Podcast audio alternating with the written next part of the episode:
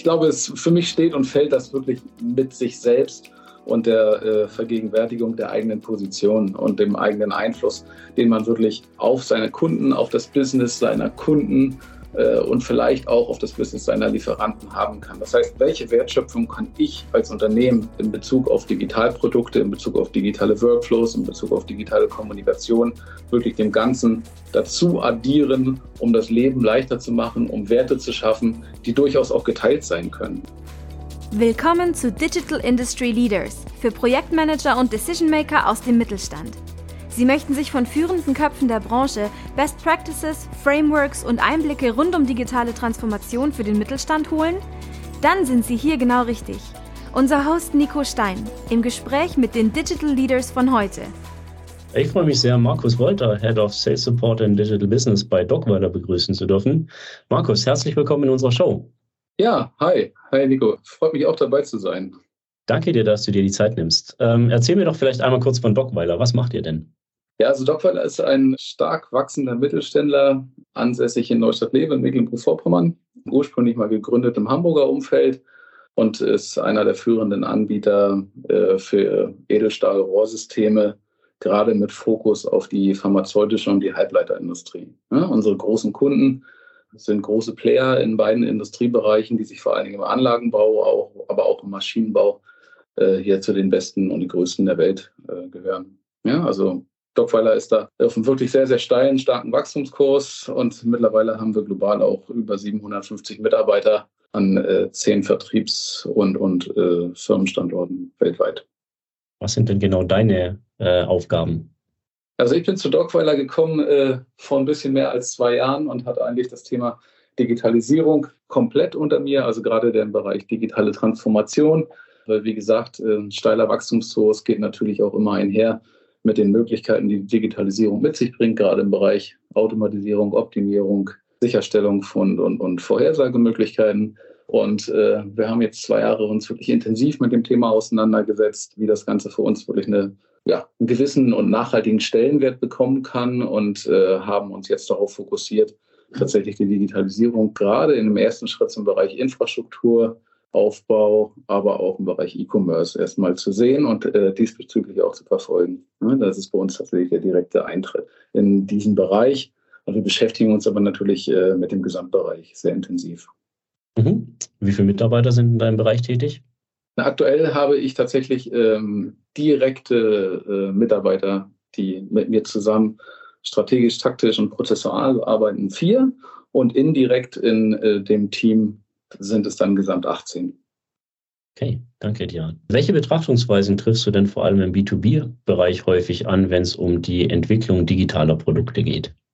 Der B2B-Bereich ist so ganz typisch, äh, weil es viele natürlich auch die Entscheider im B2B-Bereich sind, aus dem privaten Umfeld und aus dem B2C-Bereich kennen, äh, dass es verfolgt wird in der Industrie äh, wie das standardmäßige ursprüngliche Geschäft und dass da tatsächlich die Hauptbetrachtungsweise vorherrscht, dass da ein relativ schneller ROI äh, auch mit Digitalisierungsprodukten oder im digitalen Wandel erfolgen muss. Und das ist meiner Meinung nach natürlich immer interessant. Wir sind alle hier irgendwie, um unser Geschäft wachsen zu lassen und final natürlich auch irgendwo unsere Umsätze damit wachsen zu lassen. Aber häufig aus meinem Gesichtspunkt immer erst im zweiten Schritt, äh, sonst verbaut man sich Möglichkeiten.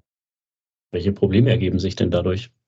Ja, Probleme, wenn man da sehr, sehr kritisch und sehr ROI-fokussiert ist von Anfang an, was Digitalmöglichkeiten und Transformationsmöglichkeiten äh, angeht, ist es natürlich so, dass teilweise die Themen nicht gegenfinanziert werden können und dass das eigentliche, der eigentliche Wert, der damit kreiert werden kann, woanders liegt. Der liegt eher dann äh, in Möglichkeiten, die sich in der Lieferkette ergeben oder halt auch in äh, bestimmten, ja, ich sag mal, pricing-sensitiven Themen, wenn es um Unique Selling Points und sowas geht.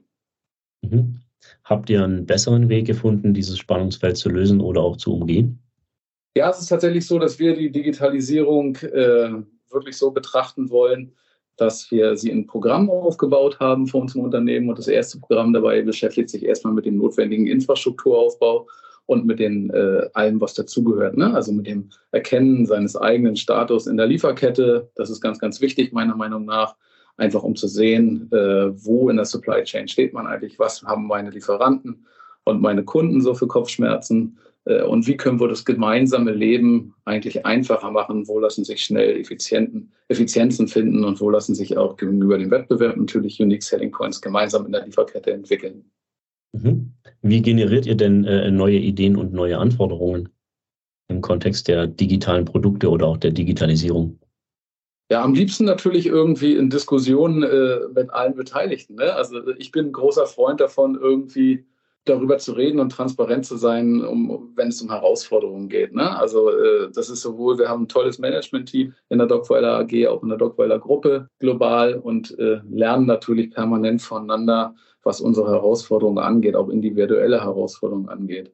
Und in den Diskussionen äh, kommen natürlich dann äh, über die Herausforderungen auch relativ schnell Ideen und dann entwickelt man gemeinsam Lösungsmöglichkeiten oder Wege, äh, ja, wie man halt irgendwelche Herausforderungen möglichst schnell gemeistert kriegt. Und wenn man es dann wirklich gut macht und äh, gut machen möchte, dann spricht man natürlich auch noch mit Partnerunternehmen und gerade mit seinen Kunden. Denn das ist natürlich unser großer Fokus, äh, mit dem, was wir tun, eine große Kundenfokussierung zu haben.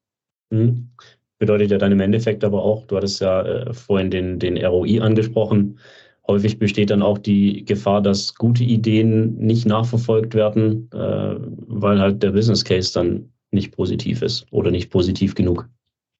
Ja, das, die Gefahr besteht definitiv, aber am Ende ist es ja doch so, dass es irgendwie darum geht, Werte zu erschaffen. Ne? Also es ist ja immer äh, so, dass man digitalisiert eigentlich aus vier Hauptgründen meiner Meinung nach aus. Und es geht immer irgendwie darum, entweder eine Effizienz zu steigern oder etwas zu optimieren es kann Prozess sein, das kann Produkt sein, etwas vorhersagen zu können, also wirklich prädiktierbarer zu werden. Viele kennen das ja aus dem Bereich prädiktive Wartung, aber es ist natürlich auch irgendwie prädiktive Fertigung und so. Da gibt es unheimlich viele Möglichkeiten. Oder etwas zu sichern und zu automatisieren final. Automatisierung ist natürlich dann immer die Königsdisziplin äh, der Digitalisierung, aber es gibt ja diese vier Hauptcontainer, die spielen für mich da immer eine Rolle. Es geht darum, Werte zu erschaffen und ein Wert, äh, für mich ist es nicht unbedingt im ersten Schritt sofort in einem ROI, also monetär messbar. Es muss irgendwann monetär messbar sein, auch über eine Effizienzsteigerung oder über eine anderweitige Steigerung, über eine Automatisierung, die man vorher nicht hatte. Das kann allerdings äh, auch erst in der zweiten Betrachtung erreicht werden. Also sonst verbaut man sich tatsächlich viele Möglichkeiten, denke ich.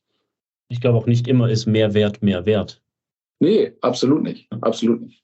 Richtig, bin ich völlig dabei. Welchen Tipp würdest du denn anderen Digital Industry Leaders geben, um genau den Mehrwert zu generieren, den sinnvollen?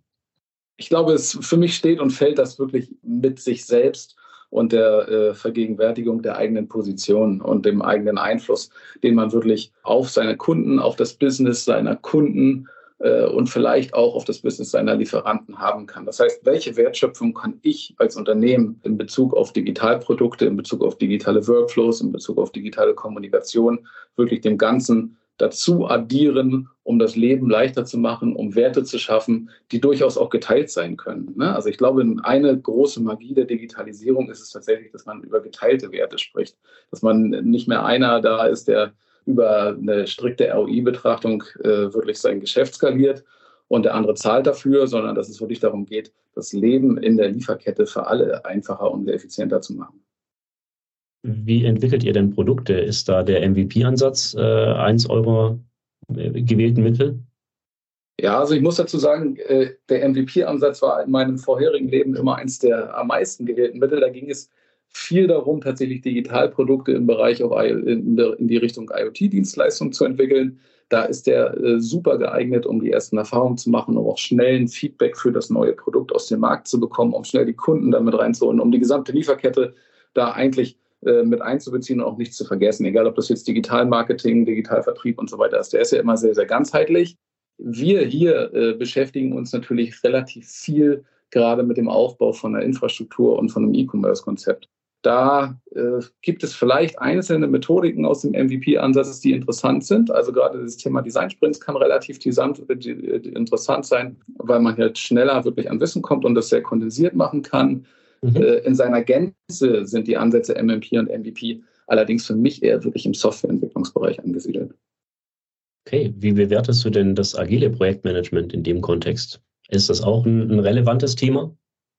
Ja, absolut. Also bin ich ein großer Freund davon. Und wir äh, sind immer noch so ein bisschen dabei, als Stockfighter AG unseren richtigen Weg dazu finden. Also wir haben tolle Experten im Haus, äh, die sowohl im Wasserfall als auch im agilen Projektmanagement ein großes äh, Know-how mitbringen und auch mit ins Unternehmen gebracht haben. Und ich glaube tatsächlich, äh, man muss hier sehr, sehr fein abschätzen, welche Projektmanagement-Methode gerade die richtige ist. Es gibt auch durchaus Methoden, auch wenn heute natürlich irgendwie der Trend Richtung agiles Projektmanagement in vielen ja. Bereichen geht. Es gibt auch durchaus Methoden wie ganz äh, normale prozessuale Weiterentwicklungsprojekte in-house, wenn es um äh, eine ERP-Infrastruktur und so weiter geht, wo das Wasserfallprojektmanagement immer noch seine Relevanz hat. Aber sonst gibt es natürlich tolle Sachen im agilen Projektmanagement, die wir auch nutzen. Also ich sagte ja schon, irgendwie Design Sprints ist eine der Methodiken, die ich toll finde. Kennst du auch die Gefahr, dass äh, eine gewisse hohe Erwartungshaltung da dann äh, auch vorliegt, äh, wenn wir über Agilität sprechen? Also durch Agilität wird vieles besser.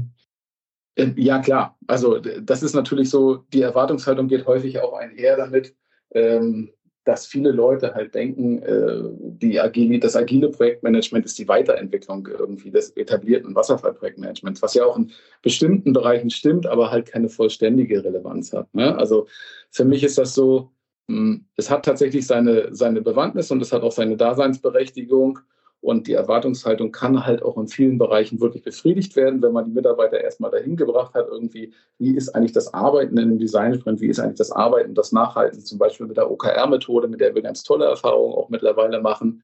Es gibt natürlich aber auch gegenteilige Beispiele, ne, wo man einfach typischerweise erkennen muss, dass ein Stammdatenveränderungs- und Entwicklungsprojekt einfach in einem klassischen Projektmanagement besser angesiedelt ist. Wie löst ihr denn das, das Spannungsfeld? Durch einen Mix. Also wie ich schon sagte, also wir versuchen da tatsächlich sehr, sehr unvoreingenommen zu sein und die richtige Methode äh, zu nutzen für die richtige Aufgabe. Also wir, wie gesagt, wir haben da äh, erfahrene Projektmanager und äh, bewerten das eigentlich gemeinsam und machen teilweise auch so hybride Modelle durchaus. Okay, wenn wir jetzt an äh, Produktentwicklung denken, denken wir auch äh, häufig an Features. Äh, haben denn Features häufig auch einen höheren Stellenwert als jetzt, ich sage mal so, die, die Basisfunktionalität oder auch die Infrastruktur? Äh, ja, unglücklicherweise teilweise schon, muss ich sagen. Also ähm, Features sind natürlich das, äh, was eine Lösung oder einen Prozess, ich sag mal, einfach verkaufbar macht, ne? was ihn einfach erlebbar macht ich habe absolut gar keinen, äh, ich bin absolut nicht gegen Features. Ich bin da auch ein Freund davon, etwas zu haben, was sich einfach vermarkten lässt, was sich einfach erklären lässt.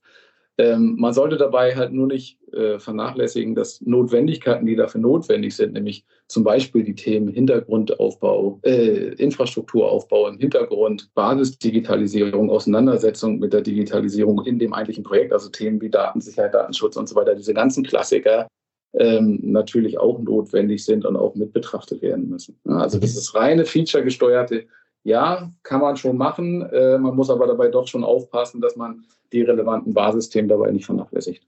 Ja. Wie steuert ihr da die Werteverteilung?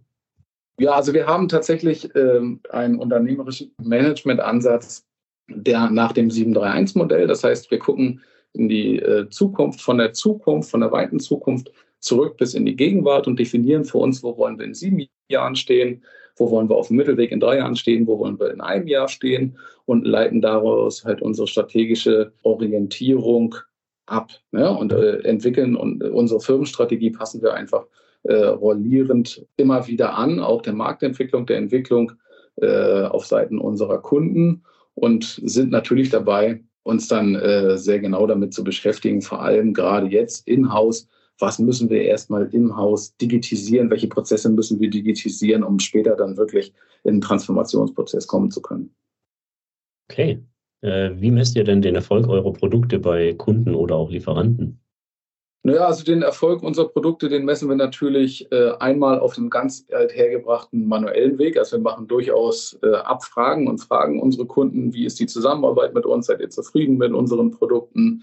Wir messen auch äh, teilweise in sozialen Netzwerken die Besucherzahlen, die Verweildauern, äh, machen eine Analyse über unsere Touchpoints, wie kommen Kunden üblicherweise auf uns zu, äh, mit welchen Erwartungen kommen sie auf uns zu. Und wir gehen jetzt immer mehr auch dahin, im Zuge von Business Intelligence wirklich auszuwerten, was fragen Kunden vermehrt an, was mhm. brauchen sie in bestimmten Märkten, wie lange verweilen sie, was sind unsere typischen äh, Bearbeitungszeiten für Angebote, Aufträge äh, bis hin dann zur Auswertung des OTIF-Scores, also wie pünktlich sind wir eigentlich gemäß unseren Kundenerwartungen. Und das ist natürlich heute auch ein großes Thema.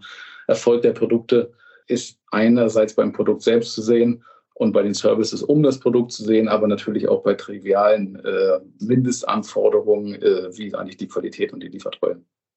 Äh, welcher Fehler wird denn häufig bei der Nutzerzentrierung gemacht? Ja, ich glaube, ähm, auch da ist der Fehler häufig äh, da anzusehen, dass er auf den reinen, wirklich sehr, sehr spezifizierten ROI geguckt wird und nicht auf Möglichkeiten, die eigentlich Cross-Selling noch mit sich bringen würde. Also es ist natürlich so, dass wenn ich ein Produkt gut platziert habe in einem Bereich, ergeben sich natürlich um das Produktraum immer viele Möglichkeiten. Es geben sich Möglichkeiten, wirklich das Produktportfolio auszubauen in Richtung, halt, wie ich schon sagte, Cross-Selling-Möglichkeiten, andere Produkte mit da reinzubringen und natürlich auch äh, Services, ne? also alles, was das Produkt begleitet, mit irgendwie äh, da platzieren zu können. Jetzt ist ja so, ihr seid im, im Maschinen- und Anlagenbau auch tätig. Was wird denn da häufiger priorisiert? Äh, eine reine Engineering-Lösung oder auch der Kunde und seine Anforderungen? Wichtig, dass du das fragst. Das ist natürlich so irgendwie äh, in dem Engineering-Bereich, Maschinen- und Anlagenbau, in dem wir uns halt auch als die Dockweiler AG bewegen, ist es natürlich so, dass wir mehrheitlich Ingenieure haben, die an unseren Herausforderungen arbeiten, an unseren Lösungen arbeiten und Ingenieure tendieren natürlich immer dazu, irgendwie Engineering zu priorisieren. Also es gibt ja so dieses schöne Beispiel, äh, wenn man Ingenieure ein Cabrio-Dach entwickeln lässt, dann kann hinterher ein LKW darüber fahren. Ne? Also als, als lustige kleine Anekdote. Aber ähm, da muss man sich schon wirklich disziplinieren. Und ich bin nur selbst, habe nur selbst auch einen ingenieurmäßigen Hintergrund, wie ganz viele meiner Mitarbeiter auch man muss sich schon selbst wirklich disziplinieren und sagen, okay, die Lösung steht im Mittelpunkt, der Kunde steht im Mittelpunkt und der Mehrwert wirklich, wie ich vorhin schon erklärt habe, für den Kunden, das muss unser Mittelpunkt sein. Äh, das Engineering muss betrieben werden, wo es notwendig ist, um den Wert, den der Kunde braucht, zu erschaffen. Und ich glaube, wenn man diesen Fokus darauf hat, dann ist man auch äh, ziemlich gut unterwegs. Welche Rolle spielt denn auch in dem Kontext die reine oder auch harte Effizienzsteigerung? Ja, ich glaube, da ist noch sehr viel Potenzial vorhanden, ehrlich gesagt. Ähm, da muss man natürlich erstmal die richtigen Mittel finden, die man einsetzen kann, um die Effizienzen zu steigern. Aber ja, da sind wir dann halt auch wieder bei Basisthemen der Digitalisierung oder der digitalen Transformation angekommen. Ne? Ähm, Effizienzen lassen sich steigern über teilautomatisierte oder automatisierte Prozesse. Äh, Effizienzen lassen sich steigern über die Optimierung und äh, kurze Kommunikationswege. Also äh, das spielt eine große Rolle, absolut. Auch in diesem Kontext muss natürlich in dem prozessualen Setup und der prozessualen Weiterentwicklung immer wieder hinterfragt und angepasst werden, um wirklich Effizienzen gewinnen zu können. Mhm. Wie schafft denn Dockweiler da auch den Turnaround? Ja, also wir sind da äh, tatsächlich in einem erweiterten Basisstadium, würde ich sagen, äh, wenn es darum geht. Wir haben eine Prozessorganisation eingeführt, um auch dem schnellen Wachstum Herr werden zu können. Unterlegen die Prozessorganisation mit einer digitalen Infrastruktur und digitalen Infrastrukturprozessen, mit Cloud-Modellen äh, rund um den Digital Workplace, bauen unsere ERP-Infrastruktur kontinuierlich aus, haben einen Haufen Know-how an Mitarbeitern neu ins Unternehmen gewonnen ähm, und sind natürlich voll dabei, neue Kollaborationsmöglichkeiten äh, intern, aber auch extern mit unseren Kunden und Lieferanten zu entwickeln und zu finden und äh, haben uns natürlich diese ganzen Transformationsgedanken so verinnerlicht und wollen in den drei Programmen angehen, sind aber immer noch dabei, wirklich im ersten Programm unsere eigene Infrastruktur erstmal zu qualifizieren, dass wir wirklich groß träumen können. Du hast gerade auch die Kollaboration äh, angesprochen. Welchen Stellenwert hat denn Kommunikation im Kontext der Digitalisierung für dich?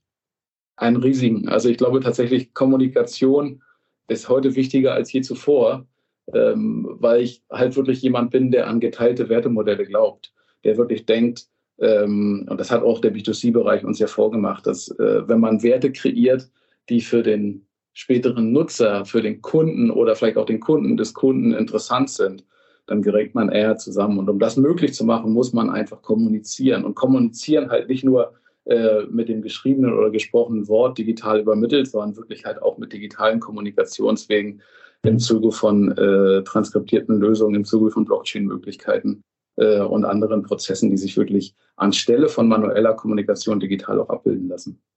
Wie holt ihr da Kunden und Lieferanten ab?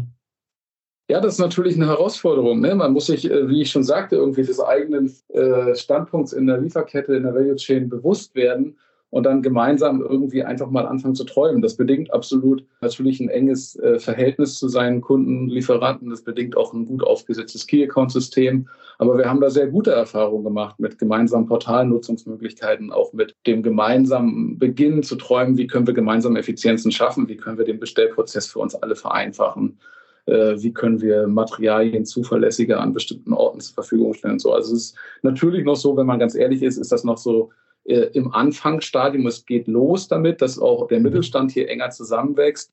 Aber ich habe nie das Gefühl gehabt, dass gerade mit unseren äh, Hauptpartnern irgendwelche Türen zu sind. Äh, ich glaube, da haben alle die gleiche Herausforderung und auch alle die gleichen Möglichkeiten und das gleiche Potenzial. Okay. Dann äh, gibt es da noch einen Tipp, den du anderen Entscheidern geben kannst, die vor denselben Herausforderungen stehen? Ja, also tatsächlich äh, kann ich das nur wiederholen, was ich schon sagte. Ne? Äh, ich kann jedem wirklich sagen, diese Vergegenwärtigung der eigenen Position innerhalb seines Businesses, äh, wo stehe ich als Unternehmen, der ist absolut relevant. Wie kann ich äh, meinen angeschlossenen Unternehmen, einen Lieferanten, meinen Kunden, den Kunden meiner Kunden, wie kann ich der ganzen Value Chain einen Wert eventuell bringen, der auch anderweitig wirklich nutzbar wird und vielleicht auch erst im zweiten Schritt oder beim Kunden des Kunden nutzbar wird. Ich würde immer davon weggehen, diese rein monetär getriebene ROI-Betrachtung gedanklich ein kleines bisschen zurückzustellen. Die ergibt sich schon, wenn das ein gutes Modell ist und wenn das eine gute Effizienzsteigerungsmöglichkeit ist. Das ist auch etwas, glaube ich, ähm, da können wir auch als deutscher Mittelstand tatsächlich auch von Unternehmen aus Übersee lernen. Ne? Also äh, bei uns steht immer die Technologie und die Finanzierbarkeit im Mittelpunkt. Äh, es gibt halt viele Unternehmen, da steht erstmal äh, das Geträume, was man alles mit der Lösung machen kann und welche Werte man kreieren kann im Mittelpunkt. Ich glaube, das ist gerade, wenn wir über digitale Transformation reden, der richtige Weg ist.